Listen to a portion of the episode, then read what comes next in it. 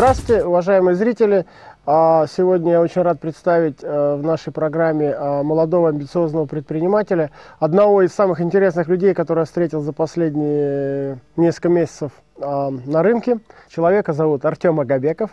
И мне вдвойне приятно его представить, потому что он приехал в свой день рождения к нам на, в эфир на съемку. Артем, с днем рождения тебя поздравляем. Спасибо, Желаем тебе счастья и удачи. И также добро пожаловать в студию. Спасибо большое. Артем владелец компании «Фабрики окон» и владелец а, интернет-агентства а, по продаже медийной, контекстной и так далее рекламы «Адвентум». Ну, расскажи сам тогда, что, что сначала для, про компанию, а потом уже про себя. Что такое «Адвентум», что такое «Фабрика окон», как все зарождалось? Сначала была фабрика. Сначала было слово. Сначала было слово, да. Сначала было обучение а, в Германии, потом было возвращение. А, вот тогда уж расскажи про себя. Где родился? Родился в Москве. Когда? А, в 75 году. А, мне сегодня исполнилось 35 лет. Угу. Как раз такая веха, ну, середина такая активной жизни, можно подвести некие итоги. Учился, а, в детстве 5 лет жил с родителями в Кельне, с дипломатами. Вот, а потом учился в московской немецкой школе. Дочь? Ишпряхидович. Ну, это мой второй язык. И потом в 92 году так получилось, а, мне повезло, и я поехал учиться в Германию. Вот. Вернулся оттуда в 96-м. И в 96-м это было экзотично, когда у тебя импортное образование немецкое. И я выбирал компанию, и так сложилось, то, что я выбрал компанию КБЕ, Kunststoff Production. А это компания по производству профиля ПВХ. Вот. Там начал работать менеджером по продажам, рос вместе с компанией, а в чем-то, может быть, где-то быстрее, чем компания. И проработал там 7 лет. На седьмой год мне стало немножко тесно в роли наемного менеджера. Я видел много примеров успешных компаний, которые создавали мои клиенты, которые э, создавали производство с по, нуля. С нуля, да, а весь этот бизнес а середина 90-х годов, то есть вот эту романтику с перелетами, я ее ну, просто вот хлебнул на, на все деньги по полной. Да, и видел, как люди, в общем-то, с нуля создают там крупные компании, а вот не имея за плечами, ну, там, какого-то опыта, образования, просто не боятся делать, просто делали. Я спросил себя, вот, чем-то хуже, да, и попробовал, и у меня получилось. Вот. А в 2004 году я открыл фабрику окон. На тот момент я не знал, что такое собственный бизнес. Вот хорошо, что я не знал, что это так будет сложно, потому что, может быть, я подумал. Вот. Но я тогда а, решился. Где взял деньги? А, Все телезрители обычно спрашивают. Откуда деньги? Тебе сидят, приходят, раз, я начал. А как начал? Где взял? Украл, наверное, там. Занял там. А... Я в своей книге пишу, что я у брата занял. И у родственников жены, что правда. Я занял денег. И к тому же у меня а, были а, мои а, ну, собственные сбережения. А, вход на оконный рынок, он достаточно небольшой, низкий. Да, Сколько? Потому что, а, ну, я вложился в 100 тысяч долларов. Да, и это много. То есть сегодня... Станки вот эти купить нарезательные? Нет, да? мы начали с торговли окон, а вот, а бизнес работает по предоплате. То есть тебе клиенты а, то есть вы даже не производили? Деньги. Мы даже не производили, мы занимались тем, что а, мы умели делать хорошо. Мы занимались продажей, а, и мы занимались рекламой. Вот. Мы учились в этом, потому что если ты не умеешь продавать, если ты не умеешь рекламировать, то станки тебе не нужны. Потом мы открыли свое производство спустя какое-то время, вот, а, но это уже было три года спустя.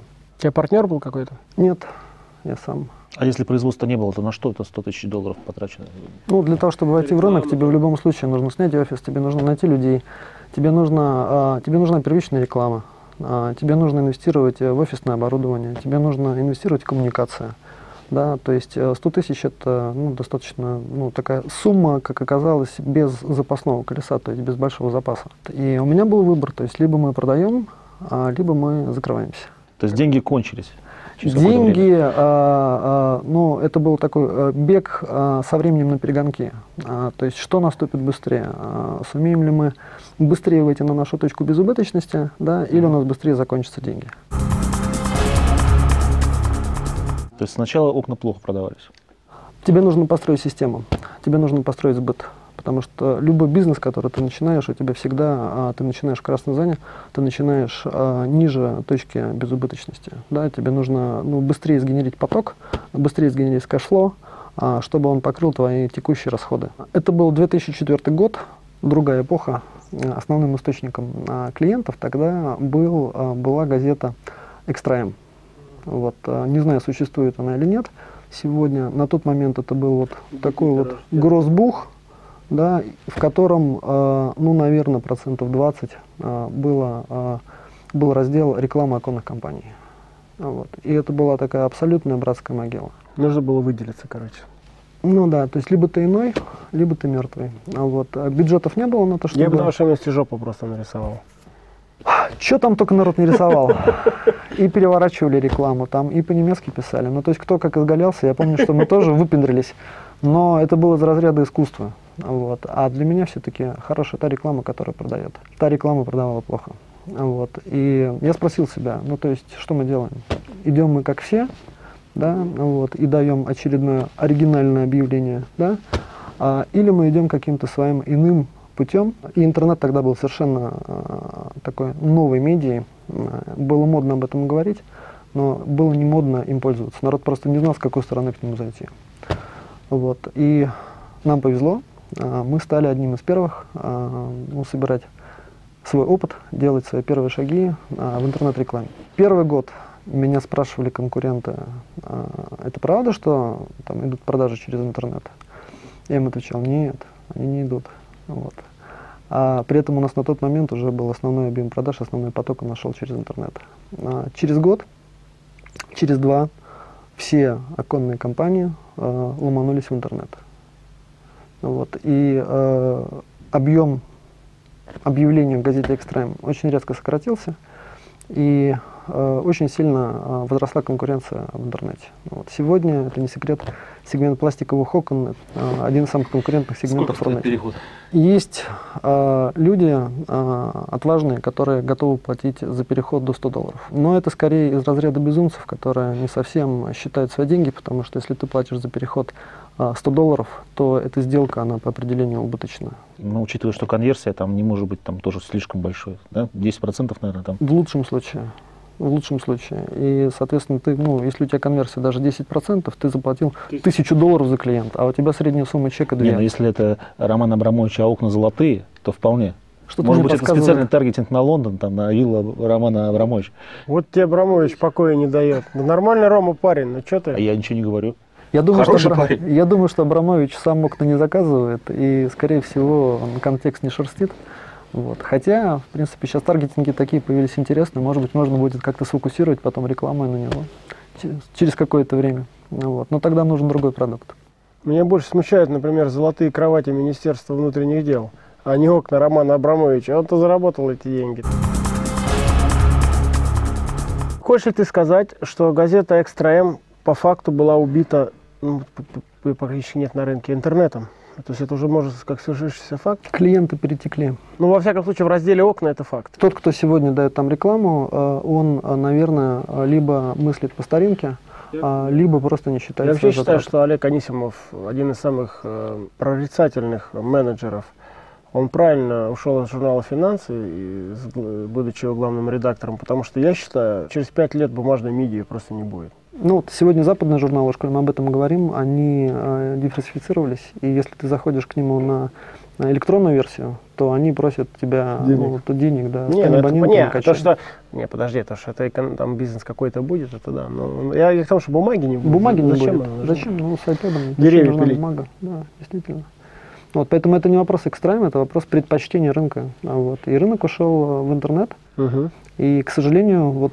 Мы отвлеклись, а экономический это эффект от вашего этого э, нового, ну, от нововведения, можно сказать, от вашего ноу-хау ухода в интернет, он был? Вы стали там в разы больше окон продавать, да. в разы больше... Расскажи про эту часть. Потому что интернет известен тем, что он модный, все это уходит, но немногие там монетизируются, так сказать, да? Мы стали э, колоссально расти мы стали э, очень, очень быстро опережать рынок, и у нас проблема, э, которая существовала на, на тот момент, это скорее не с тем, чтобы получить пищу, а с тем, чтобы ее качественно переварить. Угу. То есть не хватало уже, так сказать, мощностей, да? Ну, не хватало людей, не хватало компетенции, не хватало... Э, то есть для того, чтобы выпустить квалифицированного менеджера заказа, который бы мерил правильно окна, да, тебе нужно там, от 3 до 4 месяцев. Вот. И ты, э, как, ну, 10 беременных женщин не родят ребенка за 7 месяцев. И ты не можешь выпустить менеджера заказа спустя месяц на линию. Если ты это делаешь, то это ну, запрограммированный брак, потому что он будет косячить. Мы столкнулись с огромной проблемой роста. А, нам пришлось организовывать очень быстро свой учебный центр.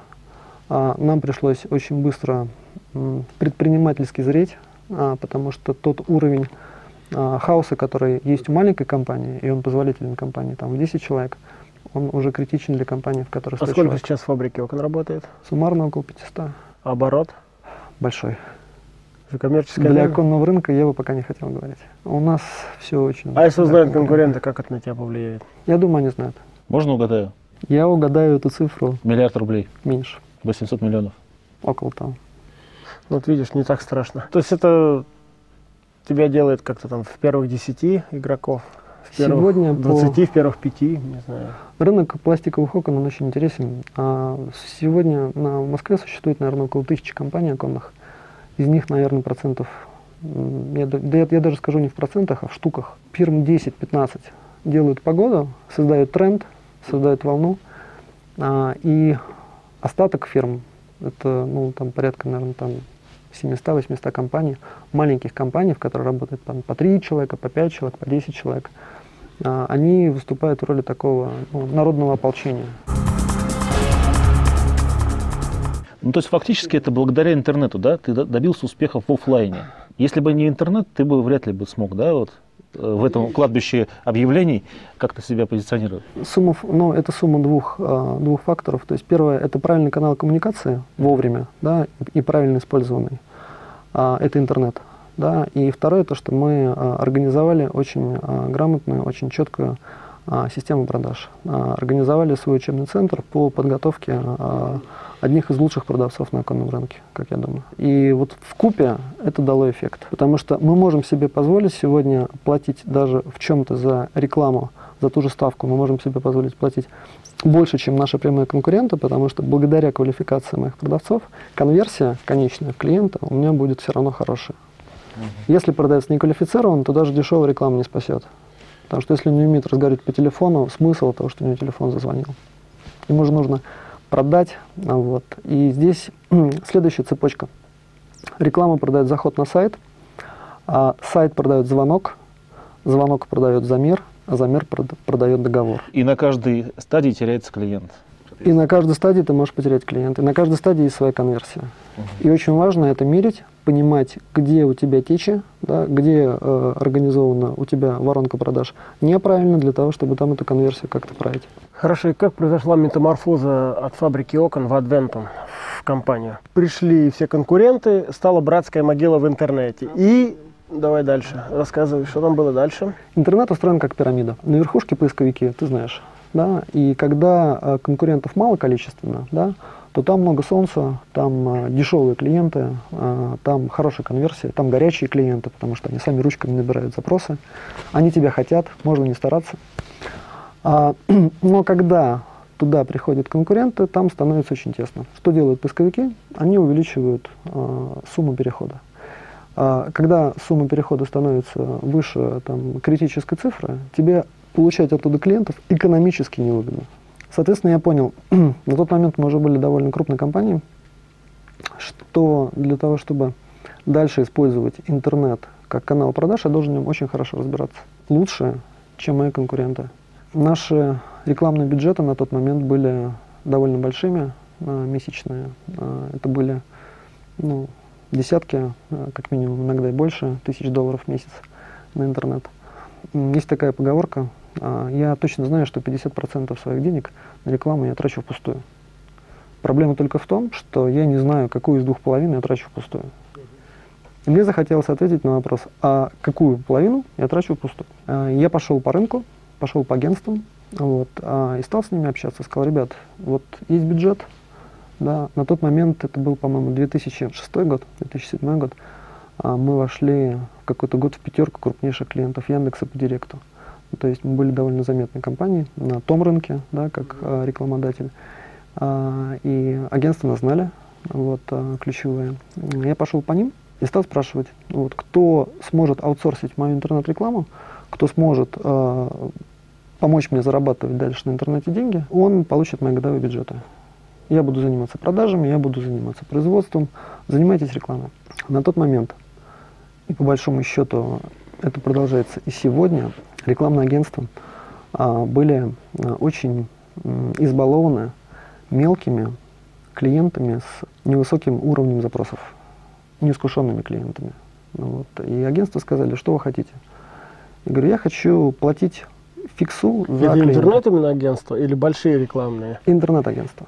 Интернет-агентство. А большие рекламные, соответственно, избалованы большими клиентами. Они еще больше избалованы, потому что у них большие клиенты, большие бюджеты, и там об эффективности э, люди ну, думают еще меньше. Маленькие агентства сказали, что вы хотите? Вы хотите получить э, клиента, э, там, чтобы клик был 2 доллара?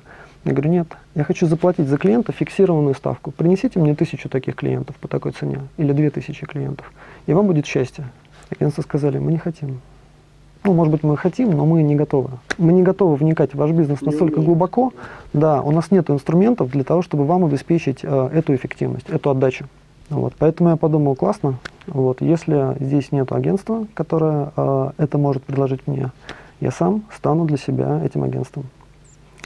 В каком году это было? В конце 2008 Это не называлось агентством, мы стали внутри э, просто э, вырабатывать эту компетенцию, э, стали работать с программами, стали работать с э, подрядчиками, стали работать с э, интернет-маркетологами, вот, и стали изучать вот этот философский камень, как сделать так, чтобы понять, по какому из каналов внутри интернета ко мне приходят деньги, а по какому они не приходят.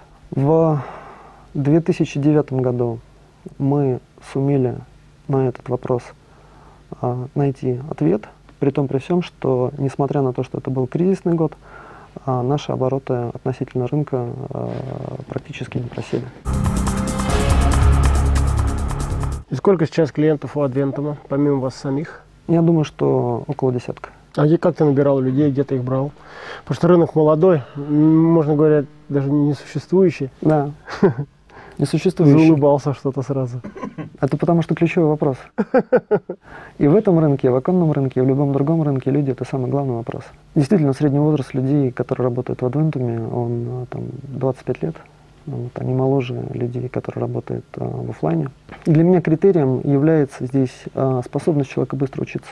То есть их нет, их нужно брать и учить. ответ. Их нужно брать и учить. Ну, ты считаешь, эти люди это маркетологи или это математики? Это правое полушарие или левое? Больше математики. Потому что если мы говорим об эффективности, то это логика. Физтехов, они Да. не выпускники МГУ, Нет. там, какого-то факультета, так сказать. это больше физтеховцы. Вот. И если человек физтеховец, у него при этом развито правое полушарие, то это ну, просто золотой Такие нам нужны в банке ТКС. Звоните нам, пишите hr собака tcsbank.ru. Те, у кого развито левое полушарие, физтеховцы, и у которых правое еще тоже что-то может. Ну, как минимум Ну, одного людей- такого у тебя я знаю. У нас там их несколько уже, но одного точно есть. Да, моя. Понятно, агентство, там какие-то обороты существенные или там что там, окупаемость, обороты есть? А, ну, понятно, что там обороты гораздо меньше, чем по фабрике, вот, но а, там а, гораздо меньше накладных расходов. На тот момент, когда а, агентство а, вышло на открытый рынок, у этого агентства а, была фабрика окон как клиент, и агентство было уже безубыточно. Кто крупнейший клиент у вас сейчас? Угадай с трех раз. Не знаю. Ты? Серьезно? Странно. Даже больше, чем фабрика уже. Да, больше, чем фабрика. Вот, поэтому агентство растет быстро. Мы стараемся не распыляться на десятки мелких компаний, на десятки мелких клиентов. А, Мы стараемся быть а, скорее студией инт-пошива, да, а не магазином готового платья. Да. Я по твоим рассуждениям, Артем, понял, что ты считаешь, что э, выиграет самый умный да, на рынке. Могу поумничать и сказать, что процитировать Дарвина, что э, выиграет не самый умный, а не самый сильный, а самый быстрый. Время сейчас Время, сконцентрировалось, время сейчас, сжалось. сейчас самая основная валюта, самая высокая ценность это время. Ты считаешь, что все вот эти старые фундаментальные ценности, они уже не имеют отношения к сегодняшнему цифровому времени? Имеют, имеют. Вот. Но а, если ты не выстрелил, то ты уже промахнулся. И лучше использовать а, две возможности да, и сделать ставку на два метода да, а, и понять потом, что один из этих методов был неправильный и, допустим, он был убыточен, но зато у тебя будет второй метод, который был правильный и он был прибыльный. Что- будет интернет или как вообще будет выглядеть э, все это цифровая наша история, э, приложение к бизнесу через 3-5 лет горизонт? Ну, лучше, наверное, через 5. Я думаю, что компании поделятся на две категории. Первые – это те, которые в интернете, и вторые – это те, которые финишировали. Ну, то есть, если у тебя стоит задача привлекать первичного клиента, если у тебя нету B2C, то есть, да? Да, если у тебя, если у тебя, а, если твой клиент B2C, и если у тебя нету, допустим, ну, вот химчистка, как она работает, да, они работают, я так как думаю, да, на пуле постоянных клиентов, да, которые возвращаются. Им, может быть, реклама на первичника не нужна. Но если тебе нужна реклама на первичного клиента конечного, то канала эффективнее, чем интернет, а, не будет. Артем, а когда контекст вообще перестанет быть эффективным? Контекст? Да. То есть наступит же все-таки предел насыщения, когда на всех рынках уже придут многие игроки, все слова раскупят, цена вырастет, и, э, в общем, все будут чувствовать себя плохо. Да? Когда вот контекст насытится по полной программе. Это очень сильно зависит от сегмента. Есть такие высококонкурентные сегменты, как наш. А, Ребята с кондиционерами тоже испытывают трудности. А, Есть а, сегменты, в которых физически конкурентов мало, да, их просто в абсолютном количестве мало. Контекст никогда не перестанет быть выгодным. Вопрос для кого? Для того, кто может мерить и управлять контекстом, он всегда будет выгодным. Для того, кто этого не делает, а, вопрос времени, а, когда он перестанет быть им выгодным. Я знаю точно, что сегодня мои прямые конкуренты теряют деньги на контексте, ну просто потому, что они не считают эти деньги. Проблема в том, что конкурентов много, и когда заканчиваются деньги у первых, на это место стоят вторые. С бумажным медиа мы разобрались, интернет их убил или вот-вот убьет. А что с телевизором, думаешь? Вопрос времени, когда интернет станет больше, чем телек. То есть уже сегодня в определенные, а, в определенные часы а, интернет по охвату а, приближается вплотную к телевизионным каналам. Ну, в Великобритании в прошлом году уже э, интернет-реклама превысила рынок телевизионной рекламы. Да, это так. У нас, конечно, еще далеко от этого, но это может через там, год, два, три да, э, произойти, когда э, интернет-реклама будет больше телевизионной. Это вопрос времени и вопрос самого ближайшего времени, да, потому что интернет становится все более телевизионным, да, и он а, способен становиться телевизионным. К сожалению, телевидение в меньшей степени а, способно становиться интернетом. А, и потом нужно еще учитывать такой момент, как а, платежеспособность населения. То есть те люди, которые сегодня а, покупают через интернет, и а, являются целевой аудиторией а, интернета, они в массе своей платежеспособнее, чем а, целевая аудитория телевидения. Но стиральный порошок, наверное, все-таки пока будут в телевизоре рекламировать. Абсолютно. Я думаю, что глобальные бренды, такие как Mars, Procter Gamble, они будут еще долго сидеть в телевидении, но постепенно они и делают уже первые шаги. Они все больше и больше уходят в интернет, а, потому что ну, разворачивается а, отношение хед-офиса к интернету как к каналу, и для среднего и мелкого бизнеса это не очень хорошо. Артем, а вот нас сейчас смотрит и все время задает вопрос, каким бизнесом заняться? Вот скажи, пожалуйста, что ты, какие ниши сейчас в интернете видишь для молодых э, ребят? И онлайн это э, бизнес, ну онлайн сейчас, под онлайн весь цифровой бизнес, это один из самых, если не самый простой бизнес с точки зрения барьера входа экономического, да, то есть, ну, наверное, тысяча долларов, то есть это компьютер, там, подключение и так далее, вот ты уже можешь делать бизнес. Самый низкий барьер входа наш вот Илья вот этот из Чебоксар, он имеет эту тысячу, что ему сделать? Я думаю, что а, многие люди были бы готовы заплатить 100 тысяч а, для того, чтобы ответить на вопрос, куда вложить тысячу, чтобы разбогатеть в интернете. Это проблема монетизации а, интернета, и это проблема того, что если ты а, молодой и ты стартапер, да, то а, тебе нужны рынки, которые бы позволили бы тебе быстро монетизироваться. Вот. э, И существует, ну, никто просто, наверное, не знает те а, десятки и сотни попыток а, войти в интернет. Эти маленькие компании, они э, там существуют. Это компания одного, двух людей. И, наверное, это вопрос времени, когда, если они не вырастут, то они просто перестанут быть актуальными. Я не могу на скидку сказать сейчас, Олег, что вот э, там открывайте соцсеть, э, и вам будет счастье. Вот, или делайте поисковик, и вам будет счастье. Ну, вот, то есть то время, оно прошло, сегодня там, э, там, ну, там имеет, наверное, потрясающую капитализацию. Да, и это считается правилом там, э, дурного тона, если у тебя нет твиттера. Да, ну, вот. А кто его знал три года назад?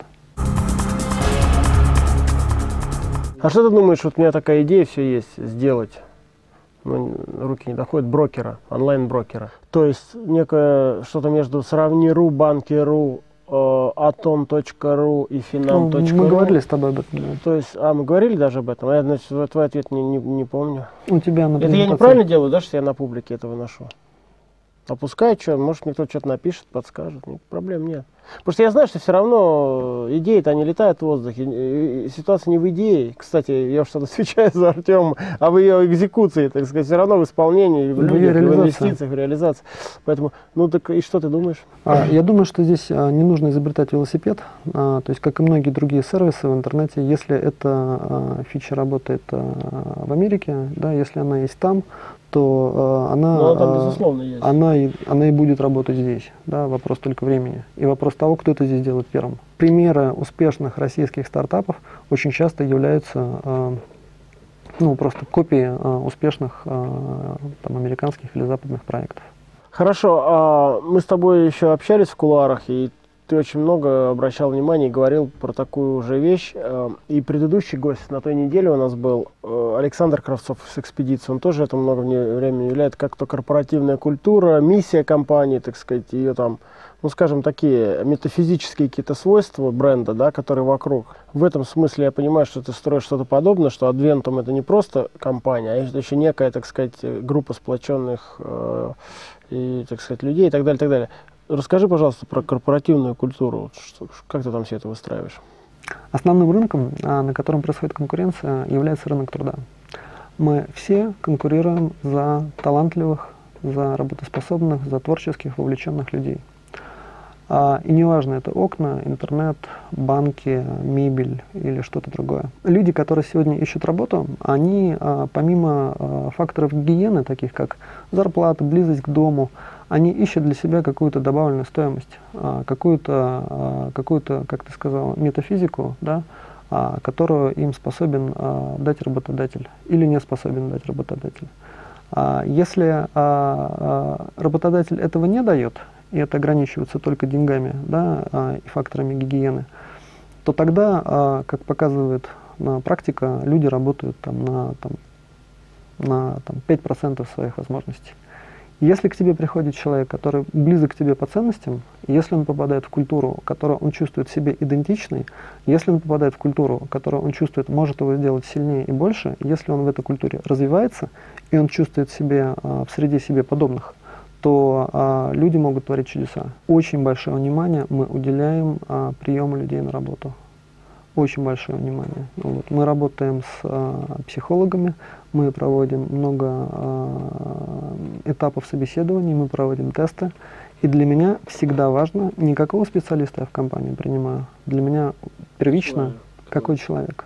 Потому что я могу сделать, э, компания может сделать из хорошего человека хорошего специалиста. Но компания не может сделать из хорошего специалиста хорошего человека. Ну, я с тобой соглашусь. Это именно то, что я делал последние 20 лет. Хотя на последнем совещании на нашем, у нас был ужин в понедельник, топ-менеджмента всего банка, я почему-то такой тезис высказал. Я говорю, мне не нужны хорошие люди. Я не хочу вас видеть хороших людей, я хочу видеть хороших людей в своих детях. Я хочу в них видеть хорошие качества. А в вас я хочу видеть людей, которые при приносят мне прибыль. А, ну, есть такая еще, поговорка. Еще там, еще там звучало словосочетание «циничный подонок». Циничный подонок. Есть, есть такая поговорка «хороший человек не профессия». Да, а, это так. А вот. Мы ищем единомышленников и делаем из них профессионалов. Сейчас э, происходит трансформация, э, мы переходим в экономику ценностей дружно, и те компании, которые захватывают э, правое полушарие, а, неважно, клиента, сотрудника, да, а, они а, правят БАУ. Вот. Яркие примеры таких компаний Nike, Apple, Apple Virgin, Google. Да, Google – это все история про ценности, да? Тинькофф кредитная система. Тинькофф кредитная система, потому что продукт вторичен уже, да? А ты с нами общаешься из, изнаружи, ты видишь какие-то ценности у нас другие? Только не дифирамбы, а если видишь, то скажи, если не видишь, то значит нет. Мне просто интересно. Редко с кем-то беседуешь, с внешними людьми, кто общается с нашими. Мгм. Если ты увидел, то какие? Ну, а, через призму твоих сотрудников, с которыми я общаюсь, а, это такой а, некий а, а, молодецкий и озорной дух, а, вот, а, и это а, скорее, а, это не дифирамбы, это скорее больше видение возможностей а, в проблемах, чем а, проблем в возможностях. Вот, то есть такой позитивный настрой на совместное решение задач, а не обсуждение проблем. А, вот это очень импонирует, это такой ну, вот, европейский подход. А, Это касаемо сотрудников. А касаемо банка твоего, а, ну, я проецирую на него те ценности, которые я помню еще по зонтичному бренду Тинькофф, ну вот, которые были а, в на пиве, да, и я думаю, что ну, многие клиенты осознанно или неосознанно сегодня дают тебе предпочтение именно поэтому. Потому что вот этот месседж не такой, как все, а пускай сегодня об этом никто не говорит, но ведь это люди помнят. И я могу взять либо кредит в Сбербанке, да, вместе с э, там, бабушками, да, либо я могу взять э, кредит э, в Тинькофф кредитной системы. Завершающая рубрика нашей программы каждый раз одна и та же. Нужно посмотреть э, в камеру, увидеть там молодого парня или девушку э, 15-16 лет и э, сказать ей совет на жизнь. Повыше хотя бы 17-18. 15-16 еще в школе учатся. 15-20. Самое важное в жизни понять, а, в чем твой талант. Каждом человеке есть талант, не бойтесь его в себе искать. Не слушайте родителей, не слушайте школу, не слушайте институт, ищите свой талант. Ищите то, что вам нравится, и занимайтесь этим всю жизнь. Если вы будете заниматься тем, что вам нравится, вы добьетесь успеха в жизни и станете счастливым человеком. Дан Кишон, еще раз с днем рождения. Спасибо. Всего доброго.